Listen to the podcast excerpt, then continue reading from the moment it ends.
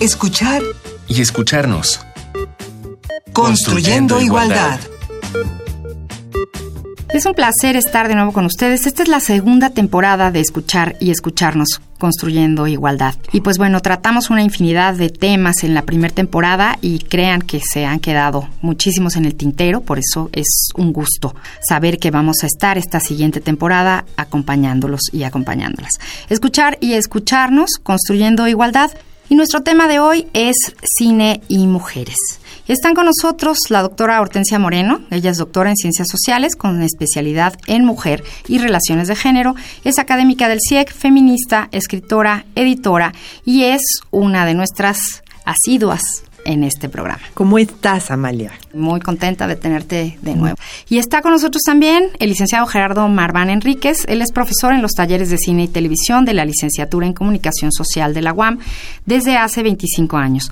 Ha participado en diversos proyectos de producción audiovisual, tanto públicos como privados, sobre todo en el campo de la educación y de la divulgación científica. Ha sido director de comunicación social y de artes visuales y escénicas en la UAM y en 2017 echó a andar la oficina de representación de la UAM en Francia. Gerardo, Hola.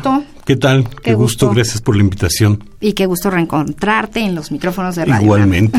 Bueno, pues el cine es un espejo pintado, lo dijo Ettore Scola, director de cine y escritor italiano. Pero ¿cómo es este espejo pintado? ¿Cómo lo pintamos? ¿Cómo han sido y cómo son las mujeres del cine, las mujeres de las películas y también los hombres? Entonces, ¿qué les parece si escuchamos una introducción sobre las mujeres en el cine para dar inicio a nuestro programa y a nuestro tema de hoy?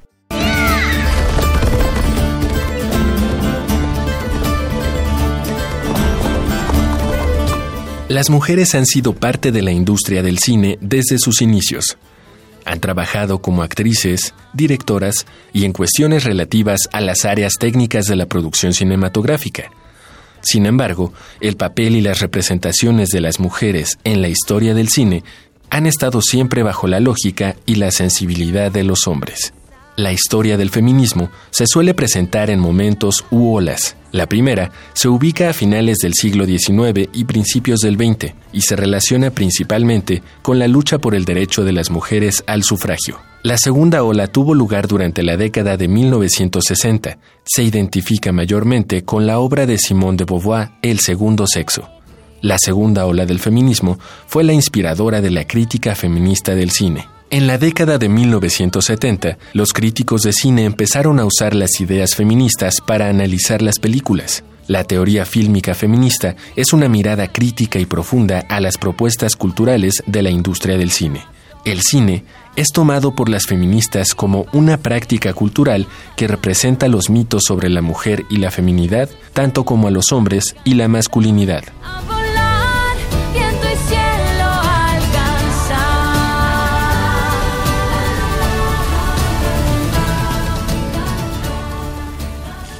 Hortensia, Gerardo, ¿a qué vamos al cine? A salirnos de la realidad. Eso es, digamos que esa es como la crítica de los años 70 de los comunicólogos cuando hubo la polémica entre los apocalípticos y los, integrados. Y entonces había siempre una preocupación porque es un medio absolutamente fascinante y parecería que te puedes verdaderamente evadir de la realidad en la contemplación de las imágenes en un medio de oscuridad, de ritualidad. Es realmente una oportunidad increíble. Yo creo que, que está bien eso de evadirse de la realidad, ¿no cree, doctor? Nos gusta que nos cuenten historias. Nos encanta enterarnos de las historias en muchos niveles, desde el chisme en el pasillo, en la comida familiar, hasta ir a ver que nos cuenten historias donde vemos lo que pensamos, en lo que creemos, lo que nos interesa. La parte del ritual, de la narración cinematográfica, de ir a sentarse y ponerse de acuerdo con unas personas a las que no conocemos, pero que conocemos muy bien o que creemos conocer, es una cosa que nos, que nos llena, que nos hace falta, que nos mantiene unidos, no solo con ellos, sino con nuestros amigos, con nuestra familia, con nuestros cercanos.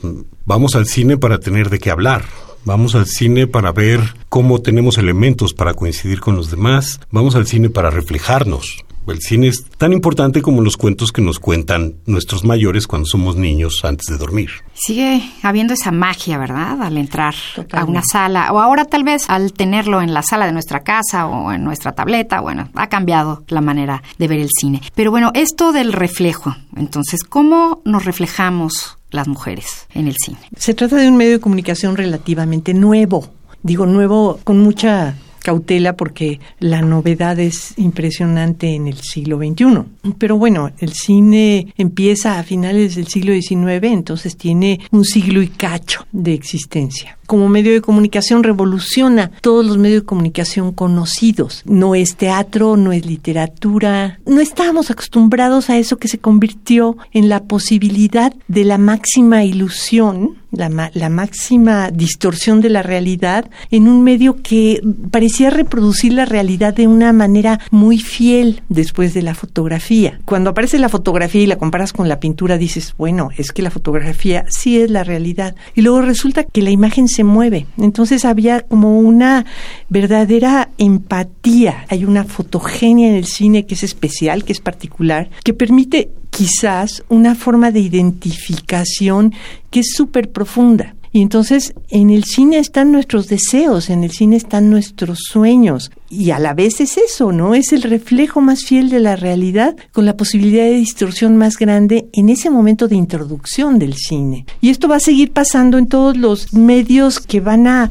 no a sustituir, nunca lo van a sustituir, yo creo, ¿verdad? Porque soy, como soy del siglo pasado, creo que las cosas van a seguir más o menos igual, o, que se van a conservar algunas cosas. Pero bueno, los medios que, que lo continúan, como la televisión o el video, o los, inclusive los videojuegos, siguen manteniendo, digamos, esta profunda relación de un espectador ante una pantalla que se funde de alguna manera, como que hay una, una manera de, de estar en la pantalla en la que verdaderamente durante el tiempo que dura la película tú te olvidas de que tienes deudas o de que no pasaste un examen o de que tienes que presentar un informe la semana que viene, en que verdaderamente te confundes con los problemas de la historia que te están contando. Y esto, por un lado, pues es como una especie de, de, descarga emocional. El cine es profundamente emocional, sobre todo el cine de ficción. Y esta emoción yo creo, tiene un arraigo fundamental en la construcción de los personajes. Es decir, que los personajes del cine tienen una elocuencia que quizá no podías encontrar en cualquier novela por alguna extraña razón, seguramente por porque están interviniendo todos los sentidos digamos, de la cognición. Y con esta cercanía y esta intimidad, el cine debe de reflejarnos o debe de sacudirnos, o sea, debe de tener algún compromiso. Yo creo que lo tiene todo el tiempo. Si es algo en, en lo que nos reflejamos, porque no hay espectador que no vea reflejos o matices propios y ajenos cuando está ante el espectáculo cinematográfico, la identificación y la toma de posición a la hora de construir un discurso, en este caso cinematográfico, ya es de alguna manera comprometerse, conectarse, opinar, participar, reconocer, tomar una posición. Es decir, no es cierto que todo discurso sea ingenuo, y eso lo sabemos desde hace muchísimo tiempo. Hay una intencionalidad a la hora de construir el discurso. El director de cine, los personajes en el cine nos dicen algo. Nos reconocemos con ellos y nos ponemos a hablar, a interactuar, compartimos sus valores, los discutimos. Creo que a partir sobre todo de la creación de los de estas nuevas series que podemos ver en los sistemas de sobre demanda, que son esta especie de películas de muy larga duración y no necesariamente telenovelas o cosas por el estilo, y que podemos ver a la hora que queramos en la intimidad de nuestra casa con cualquiera de las plataformas de video sobre demanda, seguimos centrados en los personajes y pareciera que estamos todo el tiempo presenciando comedias de situación. Y hablando de personajes, justamente nuestra propuesta musical de hoy va por ahí. Vamos a escuchar el tema Mi reflejo. Esto es de la película Mulan. Y después pasaremos ya a hablar de, algunos personajes específicos. Esta película es de Walt Disney Pictures. Es una película infantil de animación de 1998. Escuchemos Mi reflejo.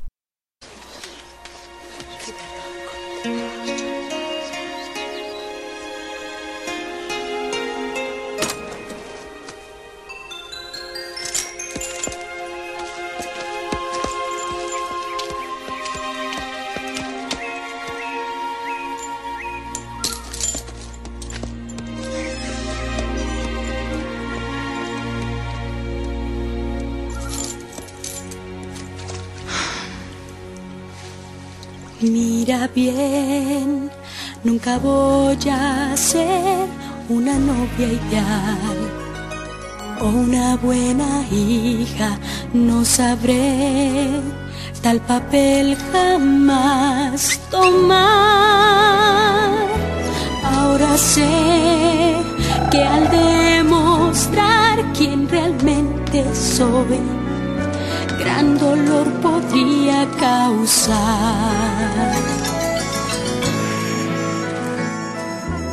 ¿Quién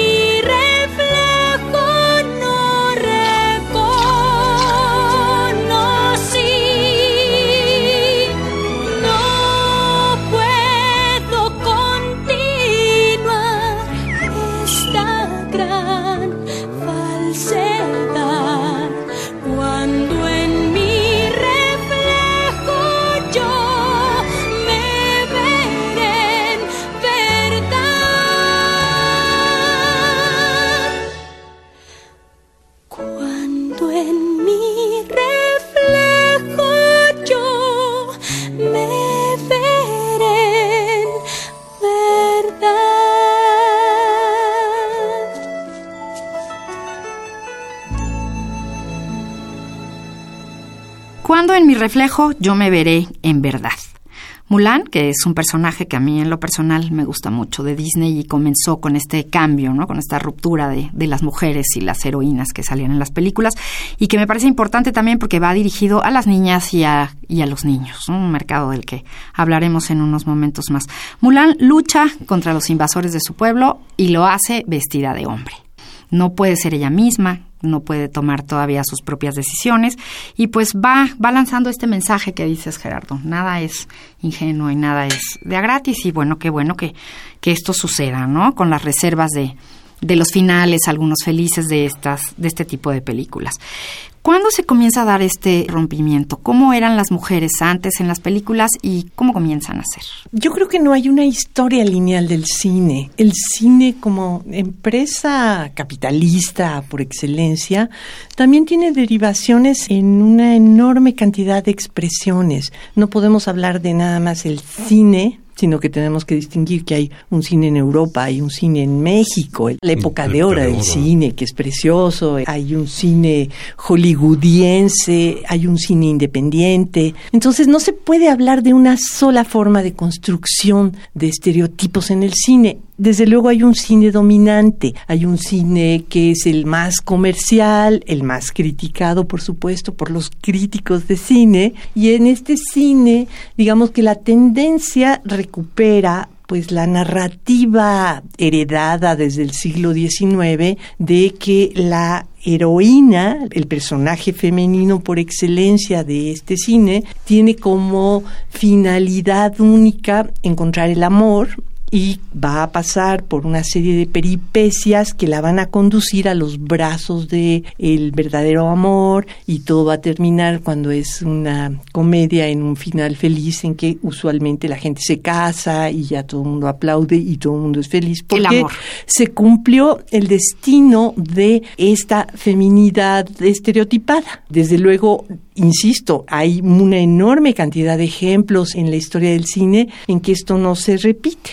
Digamos que lo interesante es que a finales del siglo XX empieza a surgir una ruptura con este paradigma narrativo que tiene que ver con la posibilidad de que personajes femeninos no sigan este patrón y que de pronto tú te encuentres con ciertos personajes de mujeres o de niñas que en lugar de buscar el amor lo que buscan es la aventura, que la aventura sería digamos el, el destino por excelencia de los personajes masculinos. Los personajes masculinos, por lo general, en, sobre todo en esta narrativa particular que es la novela de aventuras, lo que están buscando es llegar a esa frontera de el peligro, de el riesgo, de poner la vida de por medio, de ganar una guerra, de conquistar un territorio, todas estas cosas que serían como la gran empresa del hombre, aquí pensado el hombre como el varón, como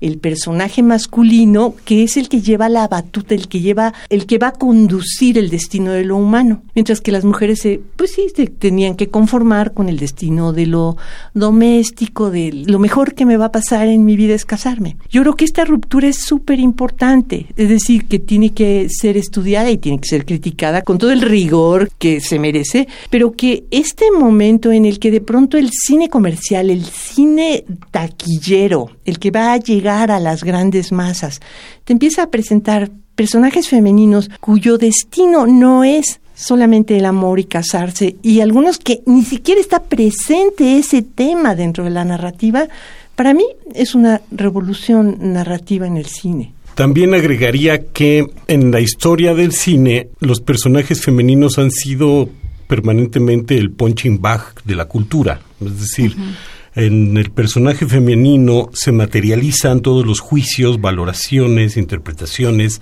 castigos, encargos, tareas sociales. Y de alguna manera creo que lo que ha venido sucediendo es que hemos ido construyendo la oportunidad de los personajes femeninos para ir rompiendo esa tarea que le habíamos encomendado desde el mundo de la narración. Esto es, las mujeres frecuentemente son el eje a veces como objeto, a veces como personaje, de una serie de juicios y de confirmaciones de criterios y valores sociales. Poco a poco se han ido modificando. Mulan está vestida de hombre, pero Mulan es completamente una mujer. Y no solo va a llevar a cabo las tareas del héroe masculino clásico, sino que además va a seguir cumpliendo con las tareas femeninas. Lo hace por su templo, lo hace por sus ancestros, lo hace por su padre, quiere colaborar incluso con la idea de la libertad y de un sistema social organizado vigente y enfrentar, porque pareciera que es una más de las tareas que las mujeres llevan cotidianamente. Es interesante que en el cine de animación, ya que mencionaste Mulan, hay otro autor fundamental que pone a las mujeres, sobre todo mujeres jóvenes, casi adolescentes o niñas, el autor de eh, Shihiro y de Lily Longstockings y esta serie de, de, animaciones japonesas en las que los personajes femeninos no dejan de ser femeninos, cualquier cosa que esto signifique, resumen una serie de construcciones que tenemos en torno a ello, pero rompen, modifican, alteran, se atreven, cambian y se vuelven los personajes centrales de una serie de aventuras, pero sobre todo de una serie de reflexiones para el espectador. Creo que la situación del personaje femenino y de la mujer en el cine ha ido ganando un espacio a fuerza de estarlo machacando, de estarle cargando de una serie de valores que el mismo personaje empieza a replantear y nos replanteamos todos cuando lo estamos viendo en la sala. ¿Qué les parece si ahora escuchamos nuestras recomendaciones? Habrá muchas cosas que ver, aquí les van algunas. Te invitamos a conocer las siguientes opciones.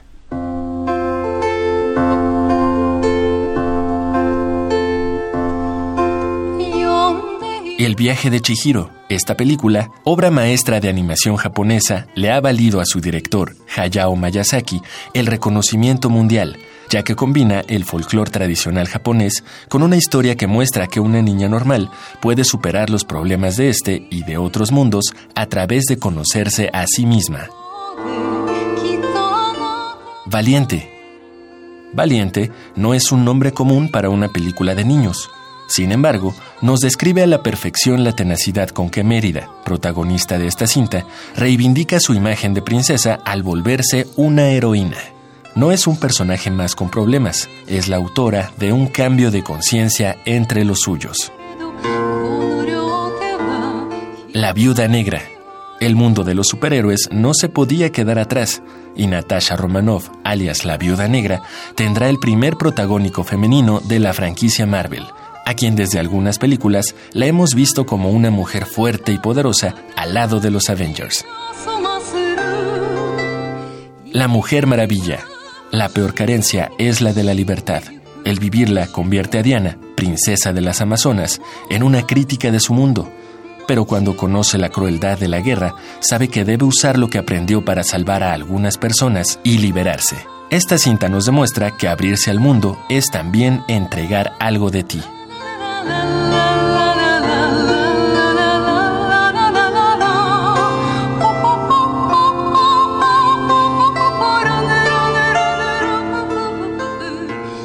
Pues esas fueron nuestras recomendaciones. Espero las tomen en cuenta para fin de semana o para algún momento libre. Vale la pena verlas y sobre todo vale la pena reflexionar al respecto.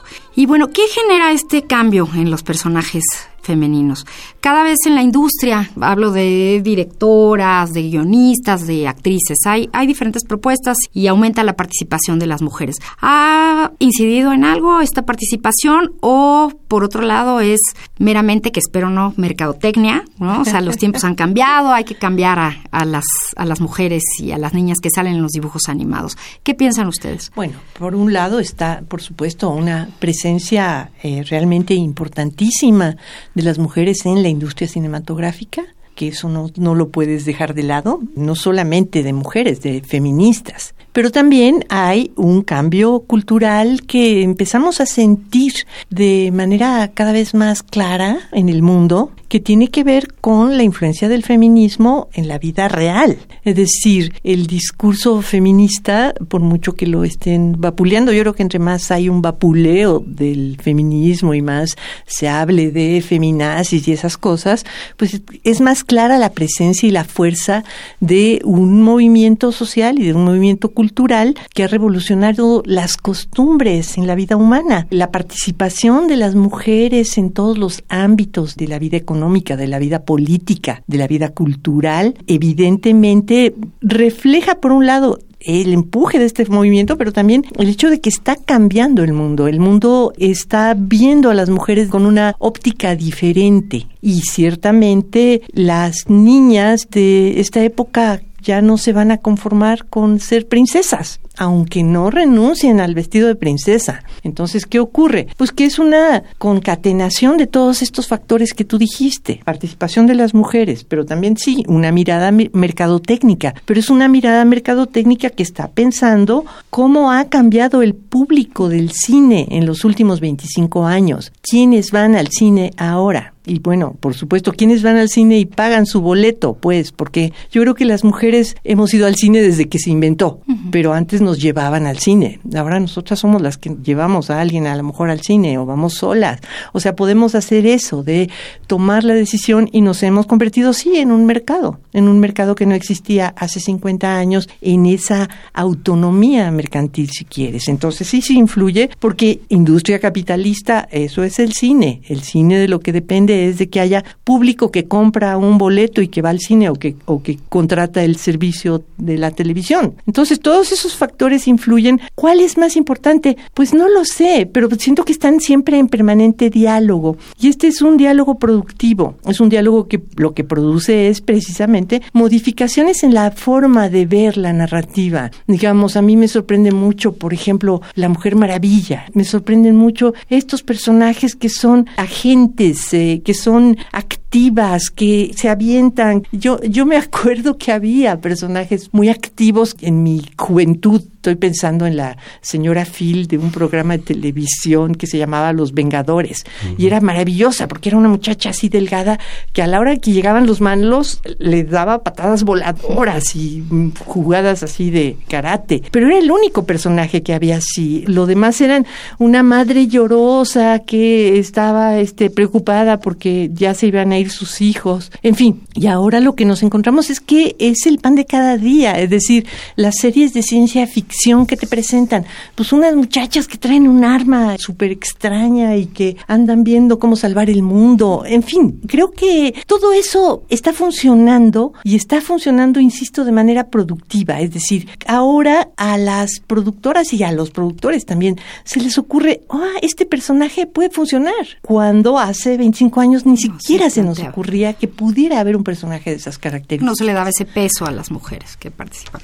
Y bueno, pues uno de los objetivos de este programa justamente es observar con otros ojos nuestra realidad para la construcción de igualdad. Entonces, hay para todos los gustos, pero ¿qué deberíamos de observar en los personajes femeninos? Pues sigo pensando en la idea de que el cine es un reflejo porque a fin de cuentas todos los medios de comunicación funcionan como una especie de ecualizadores de lo que está pasando en la sociedad. Ningún medio crea un discurso nuevo, ningún medio pone en la mesa ningún tema del que no hayamos hablado antes o no se esté hablando. Los medios no son en ese sentido fuentes originarias de creación de algo, sino que son reinterpretación. y recuperación de aquello que llama la atención en el espacio social en el que estamos. ¿Qué es lo que tendríamos que observar? Me parece muy interesante que hay que observar cómo el cine ha ido recuperando a los personajes femeninos de todas las edades, que poco a poco viene un rompimiento con los modelos físicos clásicos de belleza construidos en el mundo occidental en los últimos 80 años. Ya no nos están presentando solo mujeres perfectas en el sentido de una belleza como objeto, sino que además estas mujeres son luchadoras inteligentes, creativas, revolucionarias, rompen las normas, violentan, que de alguna manera es aquello que está reflejando lo que está pasando y lo que están siendo las mujeres hoy. Sí creo que ha habido una ganancia, un empoderamiento, un crecimiento de la relevancia del hacer femenino en todos los espacios de nuestra vida social y los medios lo tienen que recuperar y lo acaban mostrando. Y por otro lado, también no debemos dejar de ver que el personaje femenino sigue siendo representante de una minoría sigue siendo representante de aquellos que han sido dominados, de aquellos que han sido víctimas, de aquellos que han sido violentados. Y entonces los personajes femeninos devienen también un personaje con el que es muy fácil hacer empatía. No solo los niños, no solo las mujeres, no solo las mujeres jóvenes ni los mayores, incluso los hombres de diferentes edades pueden hasta conectar con sus emociones a la hora de estar presenciando el personaje femenino en una película, porque se va a encontrar con más elementos de reconocimiento y de empatía. Reconozcamos a fin de cuentas lo femenino que tenemos cuando estamos viendo una película y estamos viendo personajes femeninos. Entonces hay que ir al cine con esa mirada. Reflexión para el cambio cultural. Y pues se terminó este programa. Es una lástima. Gracias, Hortensia, por estar con nosotros. Gracias, Gerardo. Esperamos Al contrario, gracias por ustedes. Pronto. Y estuvimos con ustedes en esta emisión de Escuchar y Escucharnos Construyendo Igualdad. En la coordinación de este programa, Ana Moreno. Redes sociales del CIEG, Jorge Hernández.